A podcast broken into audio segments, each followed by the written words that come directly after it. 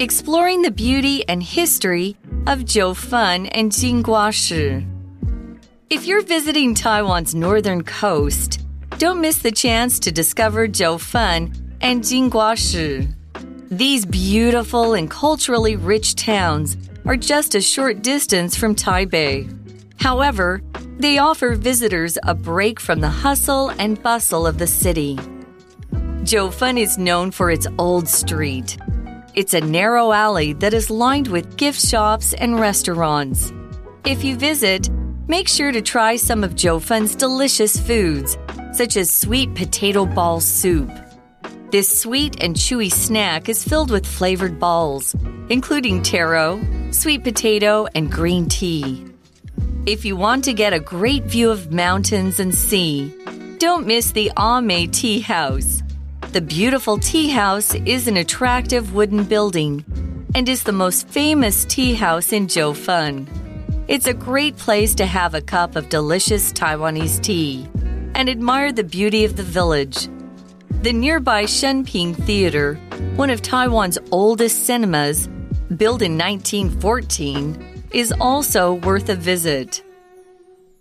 Hi everyone, welcome to English for You. I'm Pat. I'm Chickling. And as we all know, there are plenty of great places to visit in Taiwan. In this two part article, we're going to look at a couple of them Jiufen and Jinguashi. We'll focus on Jiufen and day one of this article, so let's take a look.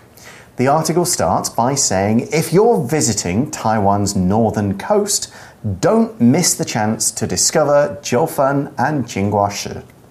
所以，如果今天呢，我们到访台湾的北部海岸，我们千万不要错过去探索九份跟金瓜石的机会哦。The article says these beautiful and culturally rich towns are just a short distance from Taipei. Yeah, they both make good day trips. And we're saying these towns are not only beautiful, but also culturally rich. That means they are rich in culture.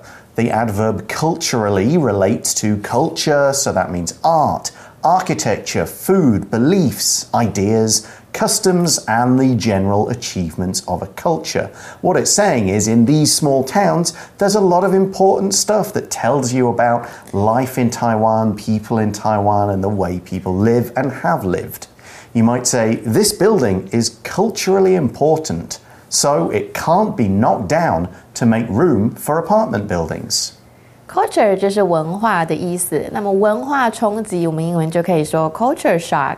比如说，moving to London was a bit of a culture shock after eight years of living in the country. Oh, it but why did be. you jump? It's like, oh, if eight years of li- to London with its millions of people and its crazy underground and traffic systems, like, oh, you'd be, you'd, you'd just turn around and go back half the time. Yeah. Lovely place to visit. Not sure if I'd want to live there.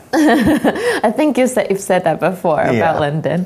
所以 distance 就是距离，那么短距离就是 short distance，长距离就是 long distance。所以比如说是远距离的感情，我们通常就会说 it's hard to maintain a long distance relationship。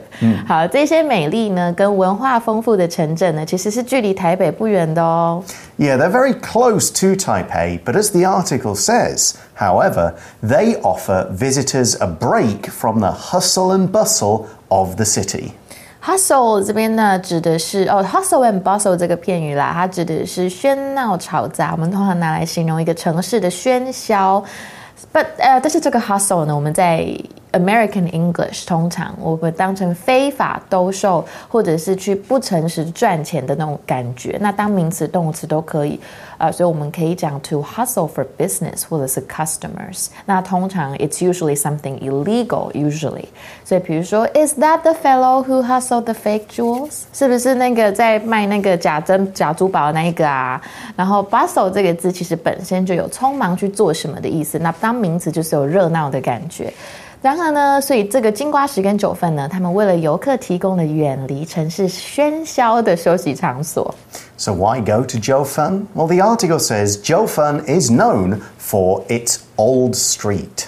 所以 be known for 就是以什么特质为着名嘛。那么像九份，它其实就是以老街为着名的哦。A lot of old streets all over Taiwan that are pretty famous for their food and the stuff that's there. This one is no different. The article says it's a narrow alley that is lined with gift shops and restaurants. Let's take a look at the word alley, which really does explain what this old street is like. So, an alley is a narrow street or passage between buildings. So, when you think of an alley, you think, oh, the walls are pretty close. There's not a huge amount of room to lots of people to walk down it all at once. You couldn't easily get cars or bikes down there and so on. But alleys can be pretty convenient in big cities for getting around. You might say, if we go down this alley, we can save time getting to Minquan West Road Narrow 这个就是狭窄的窄街，我们就可以说 narrow street。所以我们通常都会说 a narrow escape，就是死里逃生的感觉，差一点死掉，但是逃掉了。所以比如说 Carla's narrow escape left her shaking with fear。 所以呢，我们就知道，哎，九分的老街其实就是一条狭窄的小巷，那两旁都是礼品店跟餐馆。You can see a lot of people taking pictures there on the stairs. Yeah, there's a lot of steps and ups and round corners mm. and so on. But it's always crowded with people eating stuff, which is, yeah. you know, Taiwan's national hobby. Right. Walking around eating stuff. I know. So the article says if you visit, make sure to try some of Jiufen's delicious foods, such as sweet potato ball soup. 来访时呢，我们一定要尝尝九份的一些美食啊，所以像是刚有提到的芋圆呐、啊，或红薯圆汤。那呃，马铃薯的英文就是 potatoes，那我们的红薯、番薯、地瓜之类的，我们都叫 sweet potatoes。Yeah, so sweet. This is balls of sweet potato in a soup, basically. Mm. The article says this sweet and chewy snack is filled with flavored balls, including taro, sweet potato, and green tea. 所以 chewy 呢，这边就是很有嚼劲的意思，因为它是来自于动词 chew 这一个字，咀嚼哦。所以口香糖的英文我们也可以叫 chewing gum。嗯，Now if I know Chinese, the proper translation is QQ. Is that right? 对对对，QQ 很 Q。Right. QQ 蛋。So this soup is filled with these different balls. If it's filled with something, then it is full of that thing. It has a lot of a particular thing inside. And in this case, it's flavored balls. Now, when we use this word flavored, we mean to have a particular flavor, but one that has been added during the cooking or manufacturing process rather than a natural flavor. We don't say strawberries are like flavored because it's just their natural taste. Mm. But if you think of toothpaste, that's a oh, flavored yeah. thing. People add flavor to it, or mouthwash, or other stuff, or sweets or candy, like in this example. I like all of these flavored candies except for the lemon ones. Too sour. Yeah, say be filled of, uh, sorry, be filled with 它就是充满哦。所以比如说，哎，这个空气怎么这么香啊？都是玫瑰味。我们英文就可以说 The air was filled with the scent of roses。那这个字 flavor 它就是名词哦，还呃在这边是动词，所以当动词就是给什么东西调味的意思嘛，所以加一个 ed 代表被调味的。那我们刚刚提到的 taro 这个就是芋头，它是甜而耐嚼的小吃里面呢，我们在九份可以买到，里面有红薯圆呐、芋圆跟绿茶圆。So that's some of the food, and the article goes on. If you want to get a great view of mountains and sea, don't miss the Ame Tea House. Oh, 对，这个 I've heard of that. Yeah, I've been there. I'm pretty sure. Oh, 所以想看山看海，不要错过阿妹茶馆哦。We see the beautiful tea house is an attractive wooden building and is the most famous tea house in Jiufen. So we know it's beautiful and we also know it's an attractive wooden building. Let's look at that second adjective, attractive. Something that is attractive is nice to look at. It's pretty, it's appealing to your eyes in some way. Of course, you can use it to describe people, beautiful people are attractive. But we can also use it for buildings, for even ideas like, oh, that's an attractive offer. A low price is attractive. It makes you want to buy that thing. It appeals to you in some way. But in this case, we mean it's appealing to the eyes. So we could say, for example, the restaurant makes people hungry by putting many attractive pictures of its dishes in the menu. Attractive 就是迷人的意思，是形容词。那当动词，我们可以说 attract。所以，比如说，呃，像这个花要去吸引这个蝴蝶，我们就可以用这一个字。These flowers are brightly colored in order to attract butterflies。所以呢，我们在九份这个美丽的阿妹茶馆，它是位于一栋迷人的木建筑里面，是九份最著名的一间茶馆。So it's a very attractive place, and as we see, it's a great place to have a cup of delicious Taiwanese tea and admire the beauty of the village. Yeah, you've got the mountain there, you can look out over and see the ocean. There's a lot to admire. To admire is to look at someone or something that you think is beautiful, that you think is attractive, and yeah, it's nice to look at. I want to look at it and enjoy its good qualities. You could say, We spent several hours admiring the paintings in the art museum.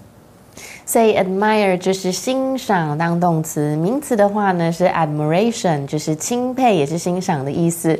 比如说，I have nothing but admiration for the way she tackled those bullies。所以呢，九份这一间茶馆呢，它可以，你可以喝一杯美味的台湾茶，然后可以欣赏当地的村庄，是个非常棒的地方哦。But that's not all there is in Jiufen. Next, we see, or we see the nearby Shengping. Is that how you Yeah, say? Shengping Theatre, one of Taiwan's oldest cinemas, built in 1914, is also worth a visit. So, a cinema, of course, is a theatre for showing movies. In fact, in the UK, we don't really use theatre that often. More for plays. We would actually say, let's go to the cinema. There's a cinema there. It's just one of those words that's a bit more common in the UK. But you might say, for example, let's go to the cinema tonight and watch the latest Marvel movie. But it's kind of strange to me how in the States we always say theater, but if you go to a theater, you see they you see the sign saying cinema. Yeah, I think it's just more specific. It's for film, whereas Oh. for a theatre is just a place to see something, right? Oh, Could be any kind of show, but hmm. cinema is specifically for film. 哦、o k 所以 cinema 就是戏院哦。那在美国的话就是 movie theater。 Now, that sentence also contained today's language in focus, so let's take a moment to explore what it is and how we can use it. 好，我们今天的 language in focus，我们要讲 worth 这一个字，它就是值得。我们这边是当形容词使用哦，所以值得的意思。所以如果说后面加上金额，我们也常常这样讲，be worth 加上金额代表是多少钱。比如说，the gift I'm going to bring to the party is worth about six hundred NT dollars。 那我们也可以表示值得去做什么事情。那大家注意哦，如果后面加上值得做的这件事，我们要记得放 v i n g 或者是一个名词。所以，比如说我们课文中是说 "It's worth a visit"，代表说呢，诶是非常值得去拜访的。我们这边是放一个名词。